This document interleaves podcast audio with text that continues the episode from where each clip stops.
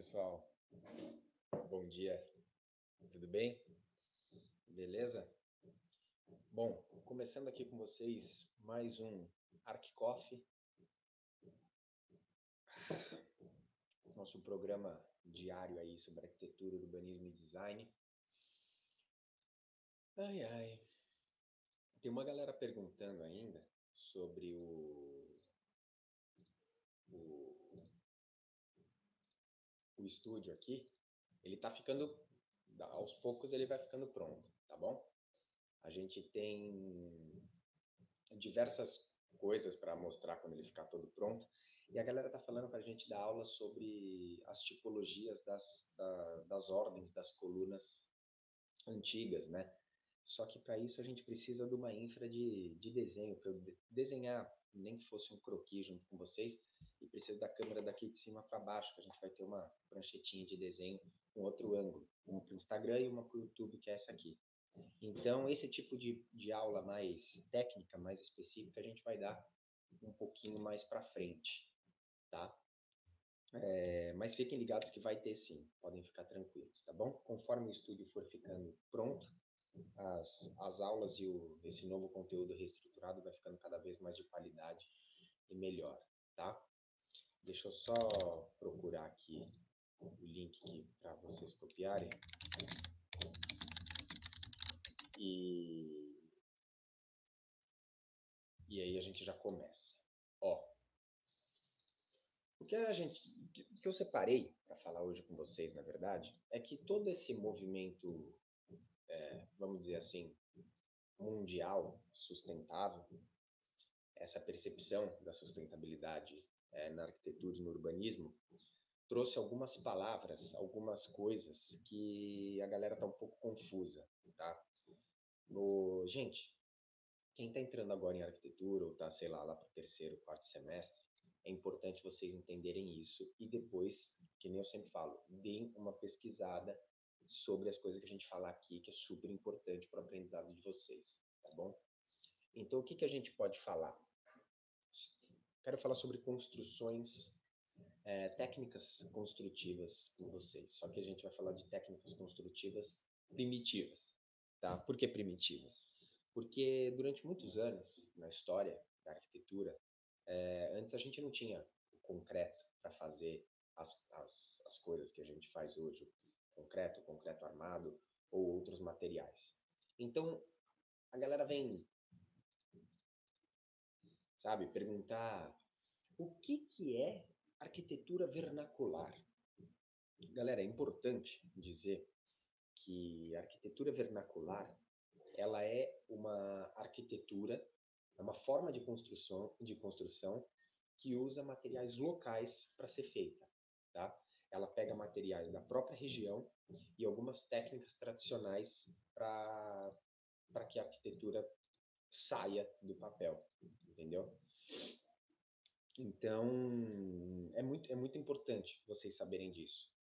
Uma técnica vernacular de arquitetura, ela não necessariamente é sustentável. Não vamos entrar nesses detalhes sustentáveis a fundo, mas ela não necessariamente é sustentável, mas é muito menos agressivo do que uma, do que uma arquitetura convencional, com certeza. E, e outra coisa que confunde muito vocês são as técnicas construtivas vernaculares, entendeu? Porque existem algumas técnicas que, que, que os antigos uh, que, que os antigos utilizavam para que ficasse com estruturas de qualidade naquela época e tudo mais. Uma das coisas que vocês devem ouvir muito falar, ou ouviam falar bastante, é, a, é o pau a pique ou a taipa de mão. Não é a taipa de pilão, é a, é a taipa de mão. A gente já vai explicar a diferença aqui para vocês também. A taipa de, de mão ou pau a pique, ela é uma estrutura de, é uma técnica construtiva antiga, né? E ela utiliza madeiras verticais fixadas no solo e geralmente com, com vigas que geralmente são feitas de bambu na parte horizontal. Então elas ficam amarradas com cipó Só que o problema é que entre esse todo esse entrelaçamento de, da, da viga de cipó com a madeira criam buracos. E aí esses buracos têm que ser preenchidos com terra, com barro. E por que taipa de mão? Porque é preciso duas pessoas, no mínimo, para conseguir fazer o prumo de uma parede. Uma pessoa de um lado fica pressionando e uma pessoa do outro fica pressionando também. Então é taipa de mão porque vocês ficam pressionando uma com a outra.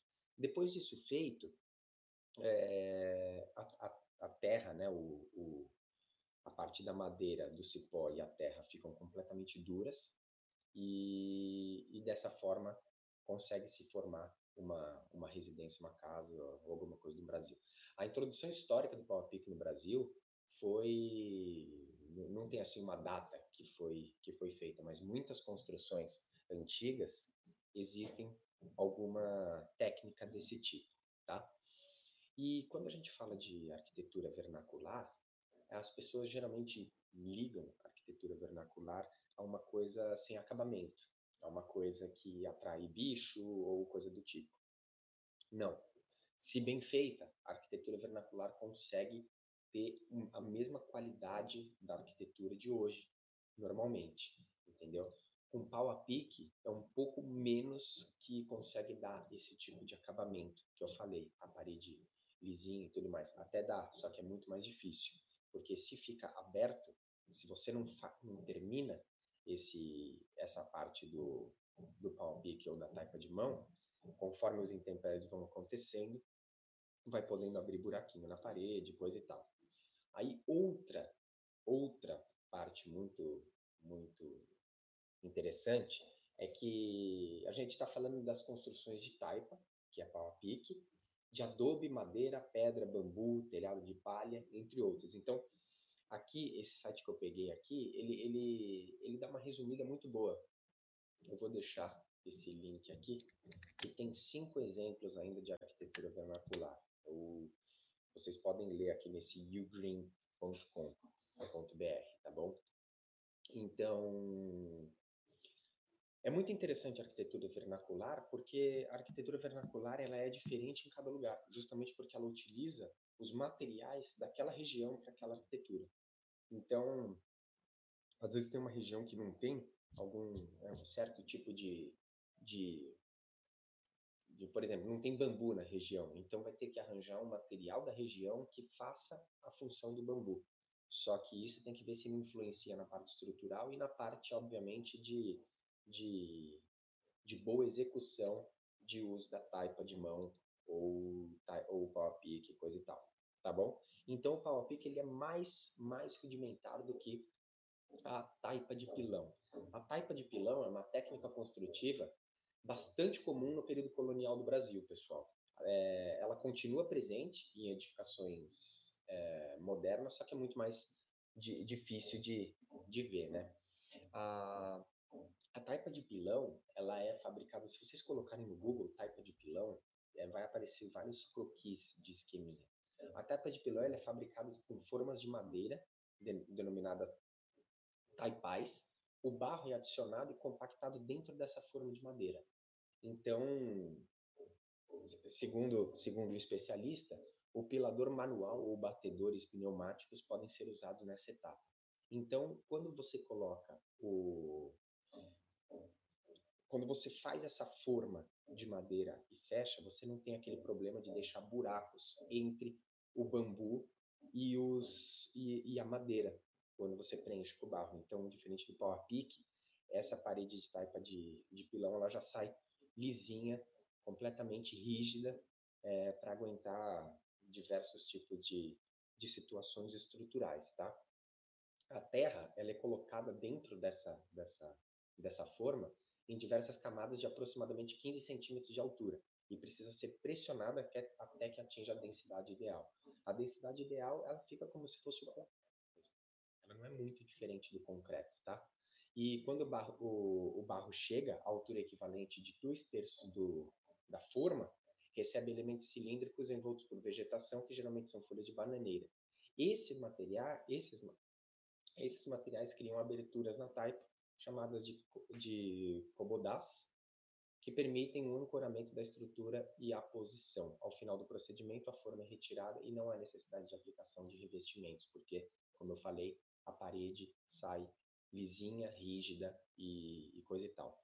Diferente do que muita gente pensa, é, a taipa de pilão ela não atrai bichos ou qualquer outro tipo de coisa, tá? A única, a única coisa que, que tem que prestar atenção quando está fazendo a taipa é justamente isso. Na hora de pressionar dentro da forma, a cada 15 centímetros, a camada de barro, é, adobe e tudo mais, você tem que deixar muito compacto, muito rígido, porque isso vai ser a parte estrutural e depois sai essa madeira e fica só a parede. Para fazer janela, essas coisas, precisa fazer a mesma estrutura com, com uma madeira para que dê a volta nessa guarnição de madeira que vocês fizerem na abertura e continua. Então, você pode fazer uma forma e dentro dessa forma você pode é, ir colocando as partes que você quer deixar de vão aberto, como janelas e portas e coisa e tal. Tá bom? E é muito interessante porque as pessoas perguntam sobre é, a estrutura, né? Como que faz a parte estrutural de uma de uma taipa de pilão? Que como funciona a parte estrutural? Aí aqui a gente pode responder de acordo com o especialista. Quando executada com, é, com de pilão, a parede não deve ser projetada para, para permanecer em balanço. O ideal é que sempre esteja encaixada em outras estruturas. Na etapa de projeto também é importante prever o peso que será aplicado nessa parede, assim como qualquer outro projeto, né? Vamos combinar. Evitando que toda a carga fique concentrada em um único ponto. É fundamental distribuir esse peso, porque por mais rígido e resistente que seja a taipa de pilão depois que ela está pronta, ela não é um, um, um concreto, um pilar que consegue sofrer cargas excessivas em cima dela, mas ela consegue, é, como é feito a arquitetura vernacular é sempre mais leve, então não há problema nenhum.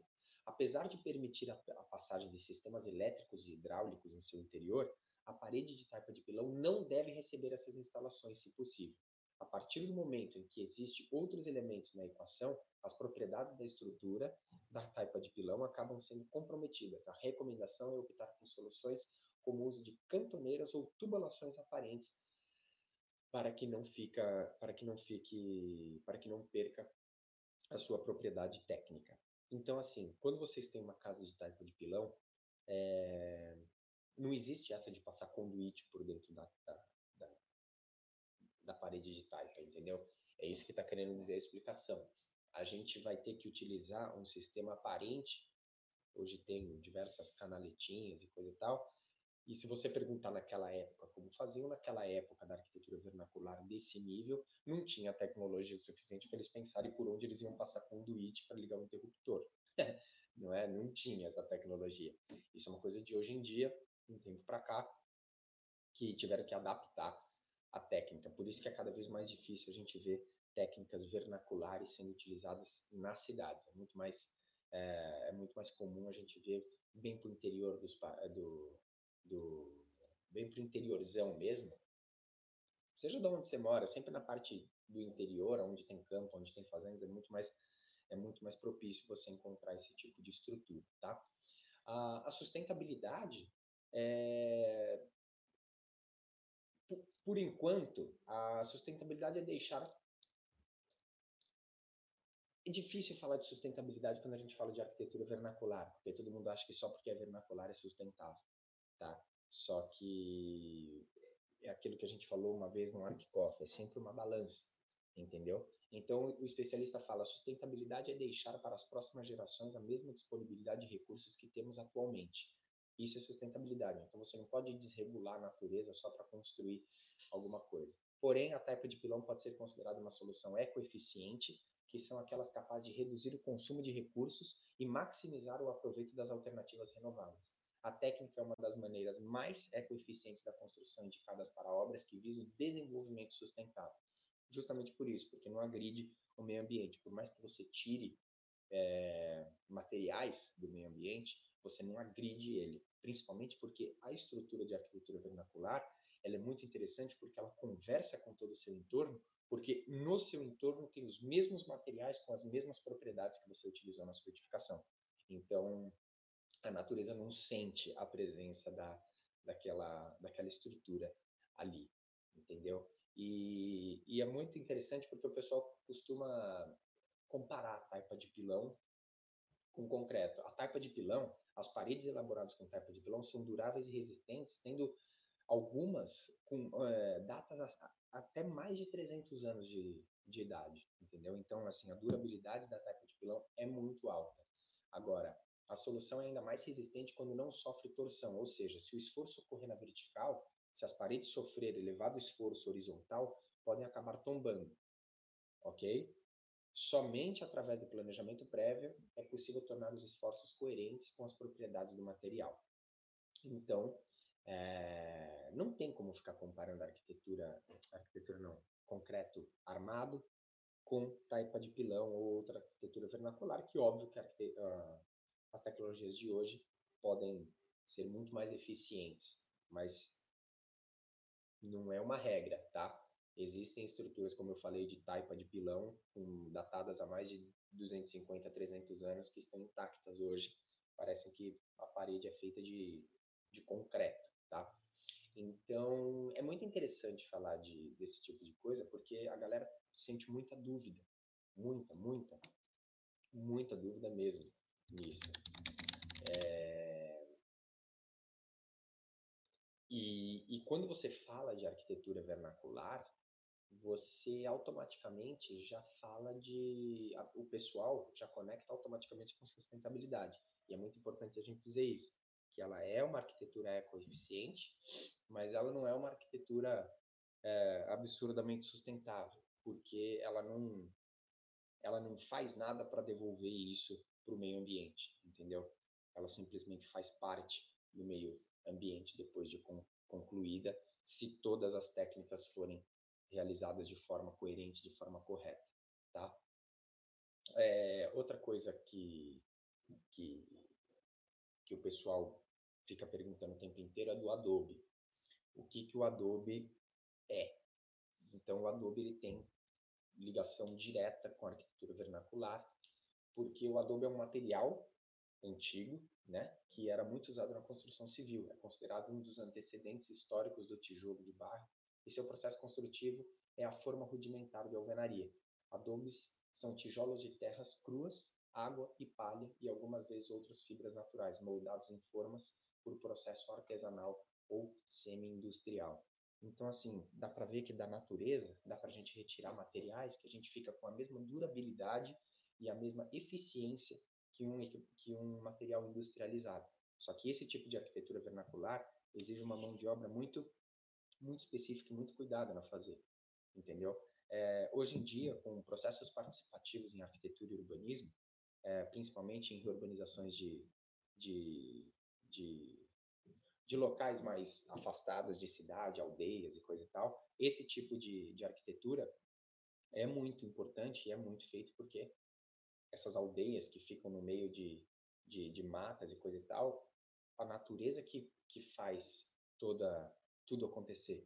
Então, quando você usa uma arquitetura vernacular, você usa um material abundante na região que você pode utilizar e você consegue fazer estruturas tão resistentes quanto as estruturas que a gente vê hoje em dia.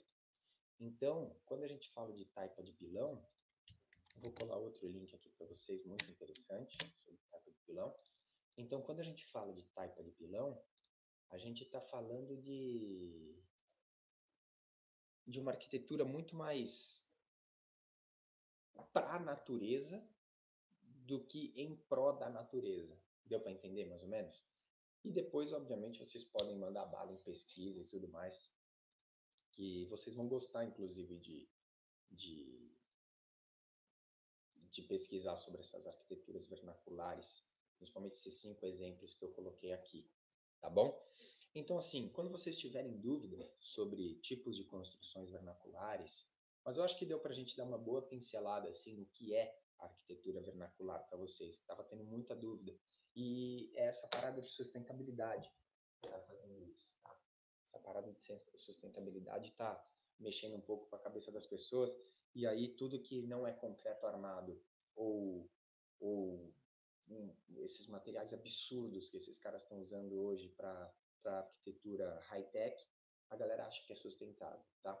E não é. É uma coisa que tem a ver, se mistura, mas não é exatamente o significado da, da arquitetura vernacular, tá bom? Tem muita arquitetura vernacular no período colonial no, no Brasil. Se vocês, se, é, se vocês forem pesquisar sobre a história do Brasil, que também já pediram para a gente fazer vídeo sobre isso, a gente tem o cards históricos que mais para frente, conforme for ficando pronto o estúdio, eu acho que eu vou acabar juntando com o ArcSearch. É, vai ficar, não juntando, vai ter outro nome, cards históricos, só vai ser praticamente na mesma plataforma, mas a gente vai vendo isso mais para frente, tá bom? É, se tiver ArchiCoff especial, é, ArchiCoff extra essa semana, vai ser, vai ser sobre a continuação do breve histórico da cidade de São Paulo para vocês. Continue acompanhando nosso site, nossas redes sociais, que é por lá que a gente faz toda, toda a parte de, de anúncio, de conteúdo novo e coisa e tal, tá bom? Muito obrigado pela audiência de todos vocês e continue acompanhando. É, tá vindo conteúdo novo por aí. É, eu estou também bem ansioso, tanto quanto vocês, para ver o estúdio aqui todo pronto, mas a qualidade da live vai aumentando cada vez mais com relação à câmera, com relação ao Instagram, que a gente vai começar a live no Instagram também. Não sei se esse ano ainda depende da infraestrutura, mas estamos aí tentando fazer o máximo para ajudar vocês a passarem e se formarem arquitetos, urbanistas, designers e coisas do tipo. Tá bom? Obrigado. Valeu.